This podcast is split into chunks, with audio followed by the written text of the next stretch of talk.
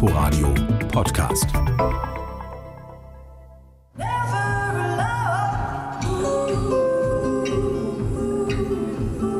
Elektronische Beatschläge knallen aus dem Sinti. Sophie Hunger kommt im schwarzen Rock und heller Bluse auf die Bühne gelaufen, schnallt sich die Westerngitarre um und legt los.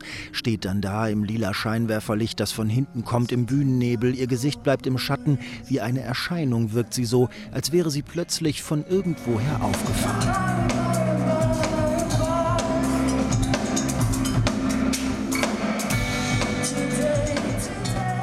Drums setzen ein. Was für ein Schlagzeug, was für ein Schlagzeuger. Julian Sartorius im Schluffi-Look mit Baseballkappe und Vollbart, naturcool, aber er treibt und peitscht den Sound nach vorne ganz locker aus dem Handgelenk. Sophie Hunger dreht sich dazu um die eigene Achse, wirbelt, tanzt, dann blenden die großen Scheinwerfer auf und Hunger ruft: Berlin, seid ihr da?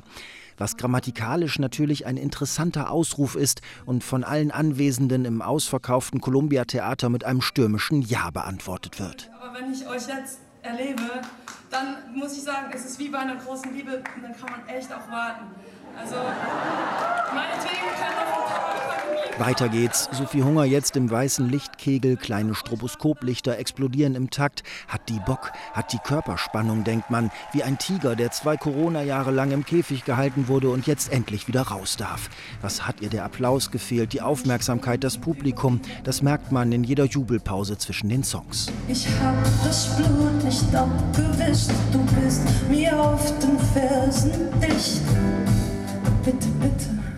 Nach ein paar älteren Stücken kommt schließlich ein fünfköpfiger Chor, zwei Frauen, drei Männer auf die Bühne. Der Zauberchor, sagt Hunger. Jetzt wird's interessant. Ihre Stücke sind ja eh schon oft zweistimmig, aber fünf zusätzliche Stimmen? Die Bühne wird fast zu klein für so viele Leute. Schließlich hat Sophie Hungers Keyboarder mit all seinen Kästen und Kisten schon einen guten Teil für sich beansprucht. Was folgt, sind ziemlich viele Songs aus dem aktuellen Album Halluzinationen. Das ist mutig. Keine Best-of-Show, keine reine Publikumsdienstleistung, sondern die Lieder spielen, die einem einem gerade am nächsten sind, die wegen Corona ja überhaupt fast noch nie live gespielt wurden. Das Publikum nimmt's an, jubelt, stampft, macht ordentlich Radau und hat ganz offenbar Sophie Hunger genauso sehr vermisst wie andersrum.